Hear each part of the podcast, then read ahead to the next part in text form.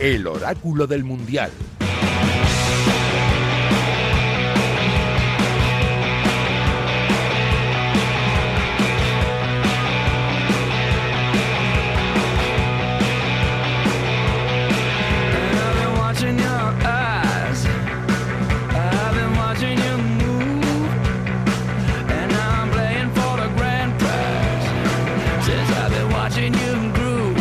Buenos días, buenas tardes o buenas noches. Si escuchas esto en directo en la FM, pues ya lo sabes, buenas madrugadas. Si lo haces en podcast, donde y cuando te dé la gana, pues eso, escoge el tuyo, escoge el que mejor te vaya. Bienvenido, bienvenida a El Oráculo del Mundial con Sportium. Es un programa de radio en el que nos sabemos podcast y en el que vamos a acompañarte durante todo el Mundial de Qatar. Esto es menos de una semana. El domingo se nos acaba la historia del Campeonato del Mundo. Habrá que esperar otros cuatro años para volver a disfrutar de la mejor competición de selecciones de todo el planeta. Así que, como se vienen las semifinales, las dos, la A y la B, martes y miércoles, lo que hacemos en el oráculo del Mundial con punto es pensar en ellas.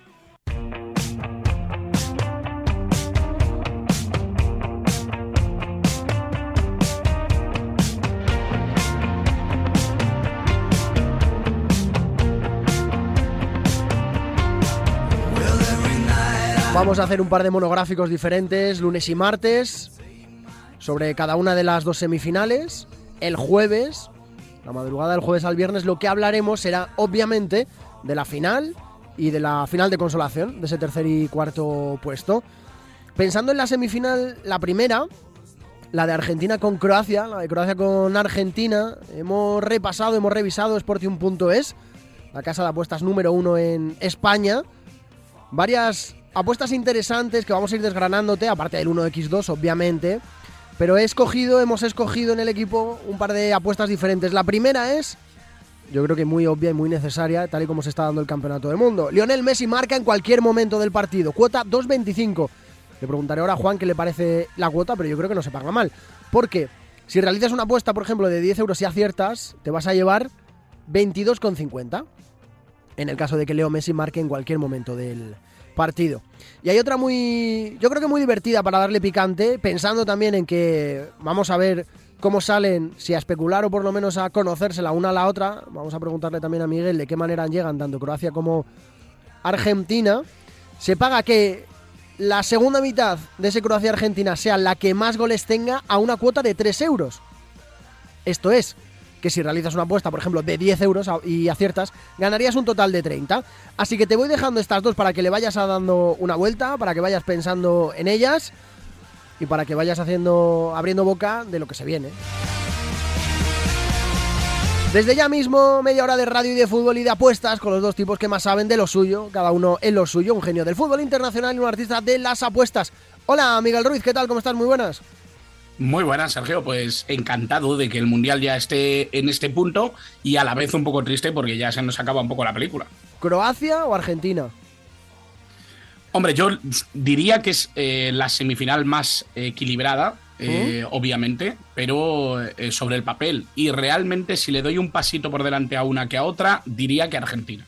Hola, Juan Gallasalón, ¿qué tal? ¿Cómo estás? Muy buenas. ¿Qué tal, amigos? ¿Cómo estáis? Bien, ¿y tú? ¿Qué tal encaras esta última semana? Eh, bueno, ya eh, al final me voy a unir al enemigo, me haré amigos de los marroquíes porque, porque se están jugando mal y van a, van a ganar el Mundial. Así que, que bueno, bien, a ver qué, qué final tenemos. Venga, empezamos el oráculo del Mundial con Sportium.es.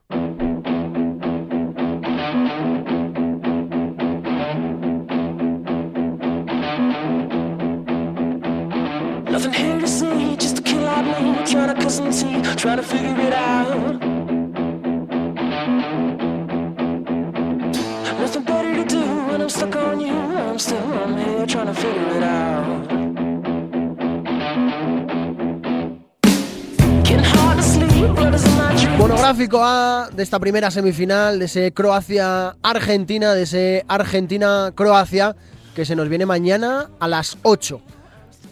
Primero, a ti no te he preguntado, Juan, ¿Croacia o Argentina? Croacia. O sea que estamos divididos. Yo desempataría, pero no, no voy a meterme. Porque es que Me molaría mucho. No, es verdad, es que lo he pensado fríamente. Voy con Marruecos, ¿eh? O sea, ya me quito la careta, quiero decir. Yo espero que este mundial lo gane Marruecos. No puede acabar de otra manera. Em, pero me molaría mucho que una selección como Croacia ganara el mundial. Y me molaría mucho, yo creo que sería una apoteosis futbolística, que Messi se retirara el 1 de enero porque yo creo que no, debería hacer otra cosa que si gana el Mundial retirarse el 1 de enero ganando el Campeonato del Mundo. Entonces, yo creo que, joder, tanto por una como por otra me, alegraría, no sé. Sí, es verdad que, son dos realidades enfrentadas. Es verdad que además ambos equipos tienen dos mitos que, podríamos eh, visualizarlos con, con, la Copa del Mundo. Yo mm. creo que además Luka Modric se ha ganado el derecho a ser uno de los grandes centrocampistas de la historia. Eh, Messi yo creo que es un jugador que, lo que le falta precisamente es levantar esa Copa del Mundo para que se le reafirme como tal. Y yo creo que eh, la realidad es que son dos equipos muy igualados. Ambos tienen eh, bastante experiencia en, finales en, en, los últimos mundiales, en 2014 Argentina, en 2018 Croacia. Realmente se les escapó eh, por los pelos a ambos y, bueno, yo creo que realmente eh, es una situación que, podría contentar tanto a unos como a otros, porque es una semifinal, ya digo, muy ajustada. ¿Es, el, es para ti uno de los 10 mejores centrocampistas de la historia, Luka Modric? ¿Sí? Sí, sí, sin duda. Sin duda, sí que podría estar ahí. ¿eh? es verdad que esto también depende un poco de gustos, ¿no? Como hmm. a uno le gusta más cómo juega uno, cómo juega otro pero sí me parece que por eh, capacidades, por características, sí que podría estar entre esos 10 mejores de la historia. ¿Para ti también, Juan? Para mí también, y aparte, eh, entenderéis, o estaréis de acuerdo conmigo, que no es lo mismo ganar la, la, Copa del Mundo, el Mundial, con Brasil o Argentina que ganarlo con Croacia. Para mí, ganarlo con un equipo de menor rango o menor calidad, pues te, te, te encumbra más. Que, que Modric ganase la Copa del Mundo sería como, como ganar dos Copas del Mundo a Argentina. O yo lo veo así, al menos. Yo, lo único que te discuto, entiendo lo que dices, ¿eh? y estoy de acuerdo. Lo único que te discuto es que yo con el centro del campo de Croacia voy a la guerra, con el de Argentina me lo pienso. Claro. Sí, yo, yo creo que es que hay un matiz ahí, ¿no? Es lo que hemos considerado y, y, eh, lo que hemos considerado como equipos grandes durante los últimos 10, 15, 20 años, eso puede ir cambiando, ¿no? Y realmente eh, Croacia es una selección con muy poquita vida, porque ya sabéis que empieza a principios de los 90 y que eh, en toda esa poquita vida ha estado en muchas fases finales del Mundial. Por lo tanto, es una selección fuerte, que no ha tenido grandes éxitos internacionales, pero que siempre ha estado en la lucha. Son dos semifinales seguidas, ¿no? No, bueno, cállate. Final, eh, hacen, bueno, final en estuvo en la final en 2018, efectivamente. final en Rusia. Y en el 98, si no me equivoco, también llega eh, no sé si semifinales o cuartos de final. Sí, porque, es, una selección que siempre ha estado por ahí. Sí, porque yo pensaba que os lo había comentado, sería el otro día en, marcador hablando del tema, que mm, uno de mis primeros recuerdos futbolísticos es esa Croacia que llega a semifinales de Francia 98.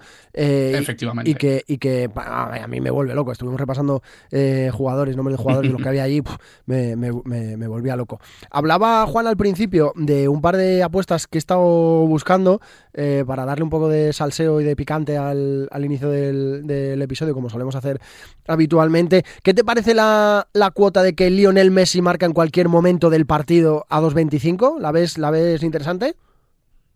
Me parece bien porque los grandes jugadores están llamados a grandes ocasiones. Por lo tanto, uh, Messi nunca ha llegado a una final del Mundial, ¿o sí?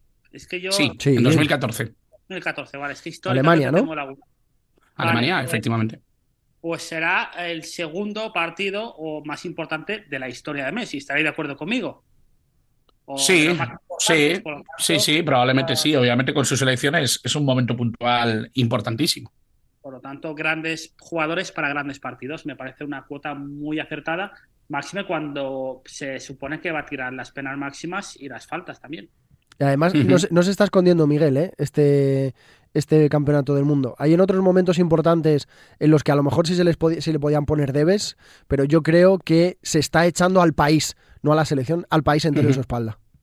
Sí, sí, sí. Y además está haciendo de todo. ¿eh? Es el Messi más completo que yo he visto sobre un campo de fútbol, sobre todo con Argentina. En Argentina siempre era un poco más especialista, un jugador dedicado casi exclusivamente a las jugadas ofensivas, no le exigían demasiado trabajo, eh, y es él el que está dando el paso adelante y, se está convirtiendo en un jugador eh, central, capital dentro de esta selección argentina y eso yo creo que también eh, siembra la diferencia de lo que puede ser este equipo albiceleste en, en esta oportunidad de estar de nuevo en una final.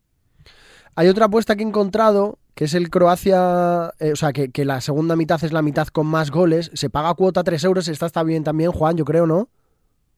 Sí, me parece una muy buena cuota. Yo he seleccionado una ¿Mm?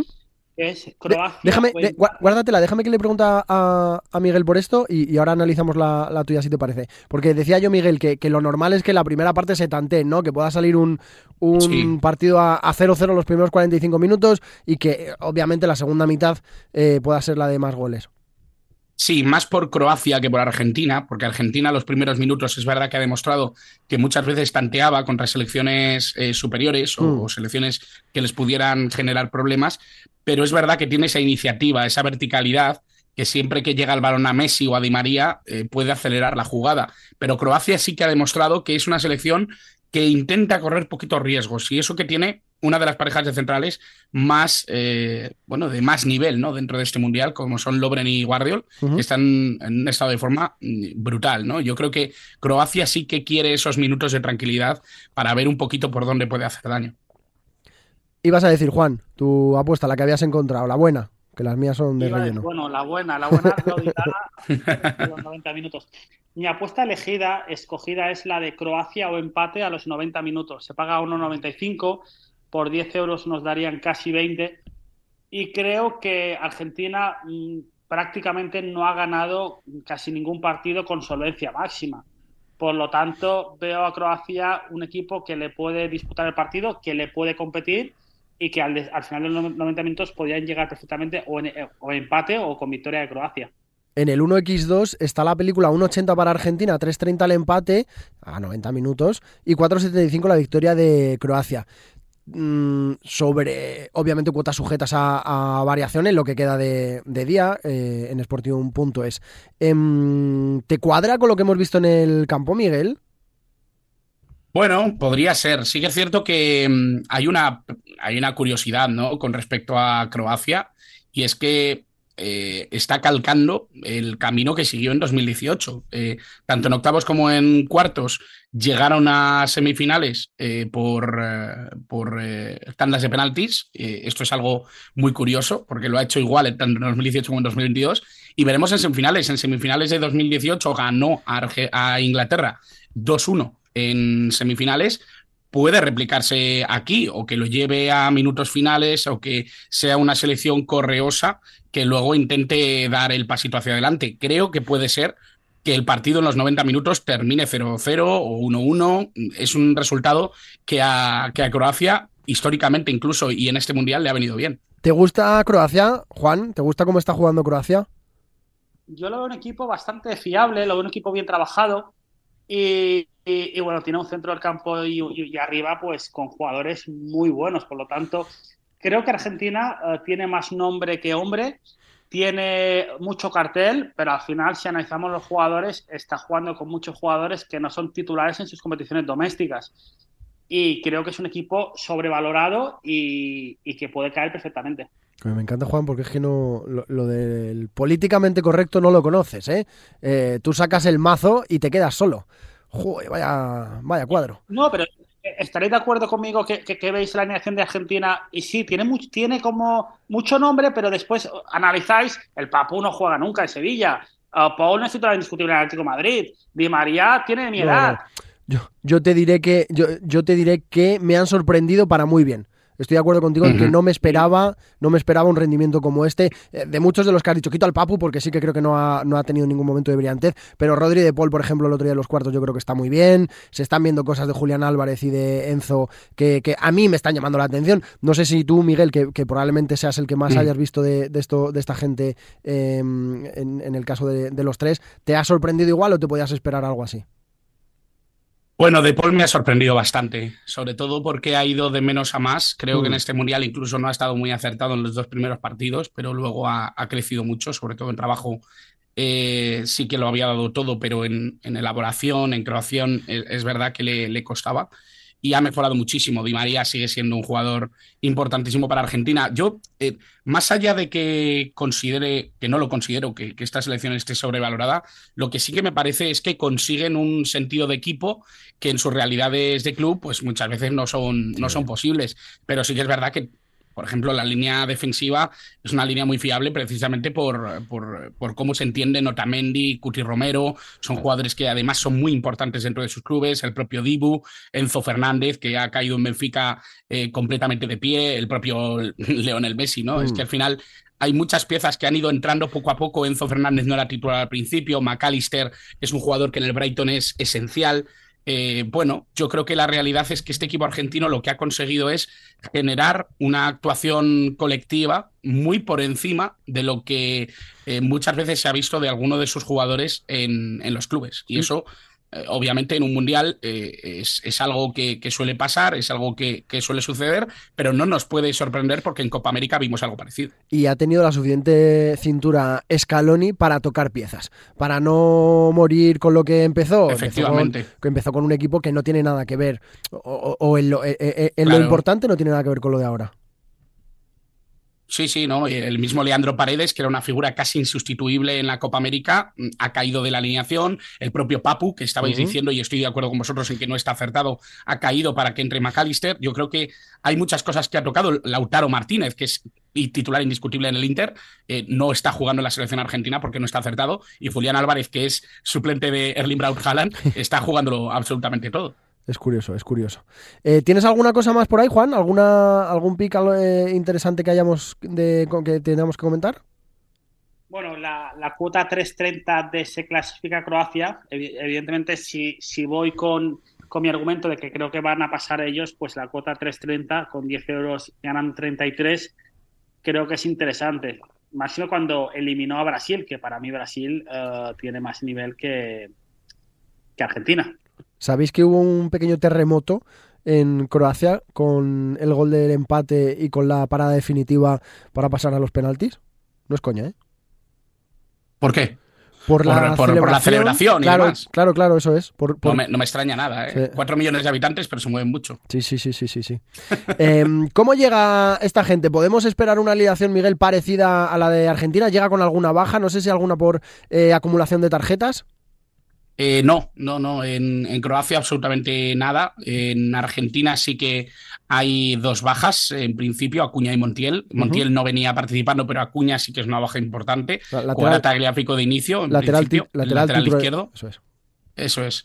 Eh, y bueno, en, Croacia yo me espero una alineación muy parecida. Puede variar algo, sobre todo en ataque, ¿no? Yo creo que Petkovic eh, pudo, convencer a, Dalic contra, eh, contra Brasil, un jugador mucho más eh, delantero centrotípico, un, un, jugador bastante problemático arriba porque hay que sostenerlo y eso es bastante difícil. La línea de defensa yo creo que va a ser exactamente la misma, el propio Juranovic, Bornasosa, el trío de, de mediocampo yo creo que va a ser exactamente igual creo que al final Croacia tiene un equipo muy fiable y que ha cometido muy poquitos errores durante el Mundial y eso fomenta pues que, prácticamente no, no, haya sancionados. ¿Dónde están las claves? Eh, ¿En que no fluya Modric? ¿En que se consiga anular a Messi? ¿Dónde están las claves? Bueno, hay una clave que, el otro día comentaba y me parece muy interesante, y es que la banda derecha de Argentina es la que más ha producido ofensivamente.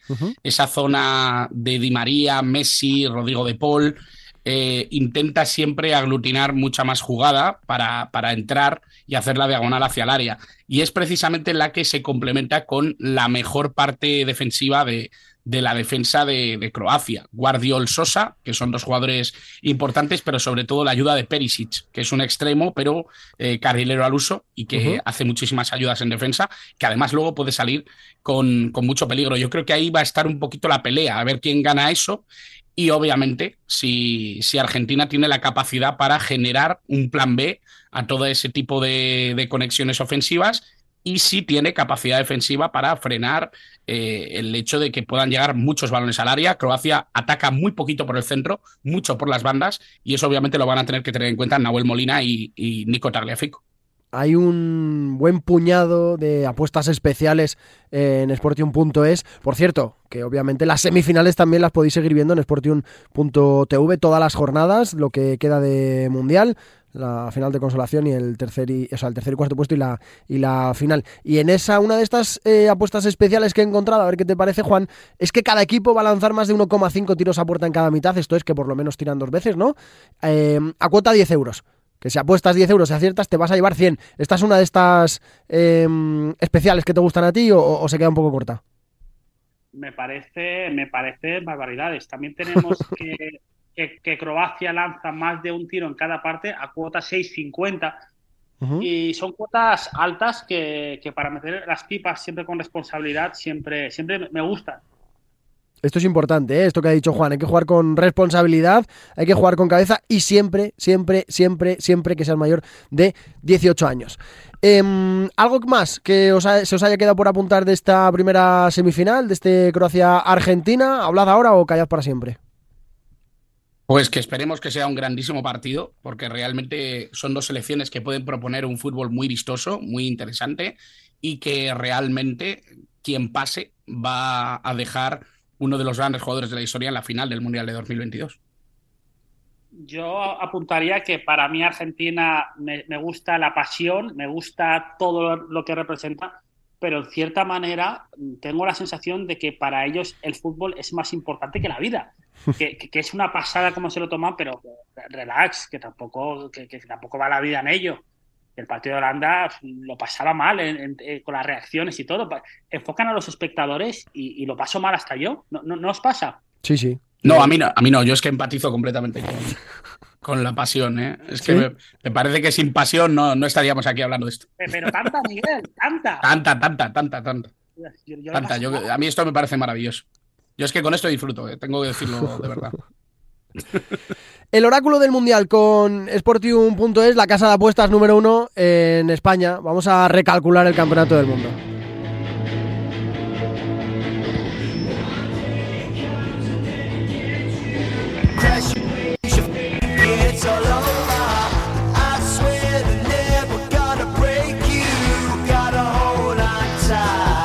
Hoy está realizando, grabando y poniendo, tocándole las teclas y la música eh, a este oráculo del mundial. Adrián Portellano, que yo creo que es el único técnico de Radio Marca que faltaba por hacer este, este programa.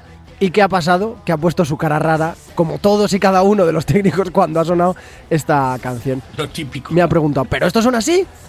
O sea, les ha pasado a todos, son puntillosos, es gente, bueno, gente que, que le gusta estar pendiente de que todo salga bien y de que todo esté bien. A ver, Apuestas a largo plazo, que ya cada vez son a más corto plazo, porque el Mundial acaba este próximo domingo.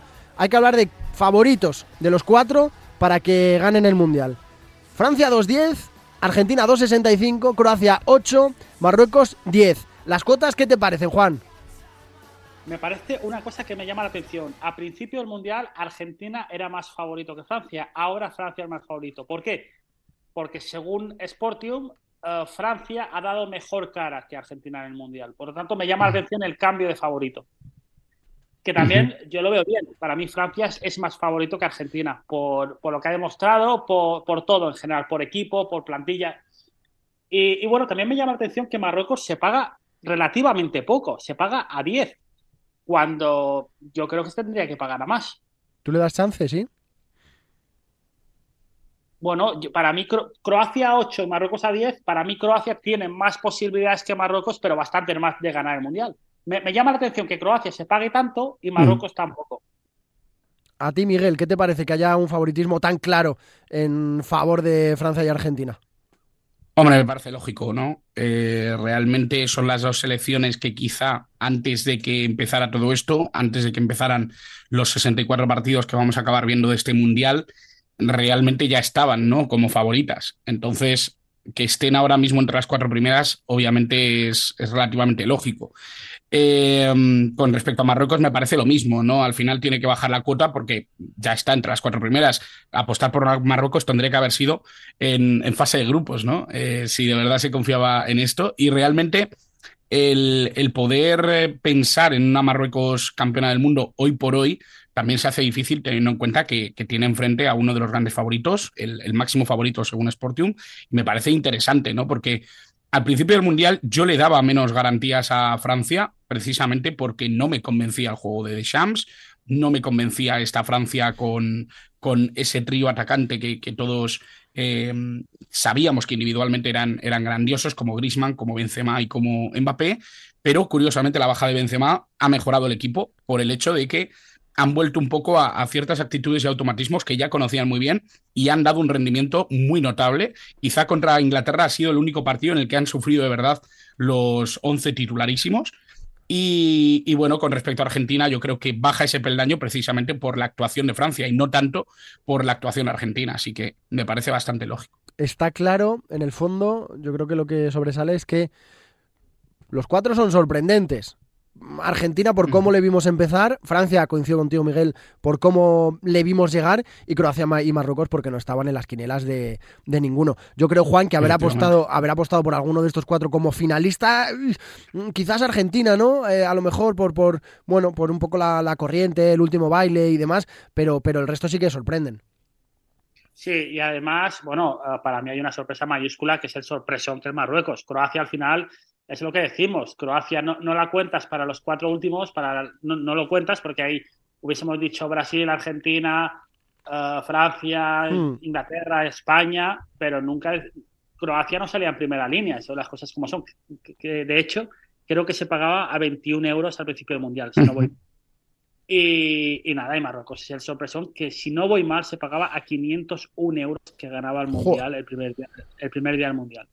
Eh, me gustaría, me, me, gusta mucho Marruecos, el país, he estado varias veces y me mola mucho, me molaría mucho eh, vivir uno, un día como este de, de, grande, como va a ser el de su semifinal, eh, allí, tiene que, ser, tiene que ser muy muy chulo. Eh, hablaremos de esa semifinal mañana, mañana por la noche de la, de la segunda de las semifinales, ese Francia-Marruecos, eh, a ver quién llega como favorito, que yo creo que es un poco obvio, y quién llega como outsider más claro de todo este mundial. ¿eh? La primera selección africana en la historia, Miguel, que se cuela en unas uh -huh. semifinales de un mundial. Sí, bueno, un, un, un, hecho histórico, ¿no? Que ya ha dejado ver Qatar. Había algo que ya nos llamaba la atención, precisamente en, en la fase de, de, octavos y de cuartos, y era que era el mundial ya más diverso de la historia. Y en este caso lo sigue demostrando con una participación africana que no se había dado jamás a estas alturas, en las semifinales. ¿Tenía que ser Marruecos? Quiero decir, ¿es la que más nivel tiene sí. de todo lo que de todo lo que hay en África? Sí, en este, en este mundial, desde luego, porque obviamente la baja de Sadio Mané yo creo que debilitó muchísimo claro. a Senegal. Es verdad que a Senegal, eh, Senegal nos ha gustado en general, creo que es una selección que, que, ha dado muy buen nivel, pero sin Sadio Mané creo que el pico, el techo de esa selección bajaba eh, clarísimamente. ¿no? Y yo creo que Marruecos, a pesar de que mucha gente la está descubriendo ahora, hemos hablado muchas veces que era una selección que, que con sus armas era capaz de, de, llegar donde quisiera y está llegando mucho más incluso de los que ya conocíamos un poquito su, su, su trayectoria, el, eh, cómo encaraba los partidos. Realmente, incluso a los que conocíamos un poquito esa realidad, nos está sorprendiendo gratamente. Si tuvierais que apostar, si tuvierais 10 euritos que apostar, eh, ¿por, qué lo, ¿por qué lo haríais de cara al campeonato del mundo, Juan? Yo apostaría por la cuota, por Croacia y por el valor por Francia. Es decir, si son 10 euros que estoy dispuesto a perder por Croacia para ganar 80. Pero si son 10 euros que quiero multiplicar por 2,10, por Francia, por, por, equipo, por sensación y por, por todo. Hoy hemos recalculado el uh -huh. mundial. El jueves, lo que, o sea, el jueves, el martes, lo que hacemos es mirar las cuotas individuales que hablamos al principio: eh, Pichichi, MVP y demás. Tú, Juan, uh -huh. si tuvieras que, eh, Miguel, perdón, si tuvieras que decantarte por uno o por otro de cara a campeonar, ¿por quién sería? Si me sobraran esos 10 euros, los echaba todos a Argentina. Creo que realmente es una selección que, que me alegraría muchísimo que, pudiera estar en la final de nuevo. Y si tuviera que pensar con la cabeza, obviamente los echaría, los echaría a Francia. Creo que realmente es una selección mucho más completa, muchísimo más eh, equilibrada y que puede tener menos riesgos, así que creo que es quizá la opción más segura. Pues yo, como coincido con Miguel en lo de la pasión, el corazón y el vivirlo como vivirlo, se los echaría y en cualquier caso con cabeza y corazón a Marruecos. ojalá que Marruecos gane la Copa del Mundo. Te lo contaremos aquí en el oráculo del Mundial. Gracias, Juan Gaya Salom. Un abrazo muy grande. Un abrazo y que viva el Mundial. Abrazo enorme, Miguel Ruiz. Otro para vosotros, un nos, abrazo. Nos escuchamos mañana en las madrugadas de Radio Marca, ya lo sabes, en podcast donde y cuando te dé la gana, cuando quieras. Buenos días, buenas tardes o buenas noches.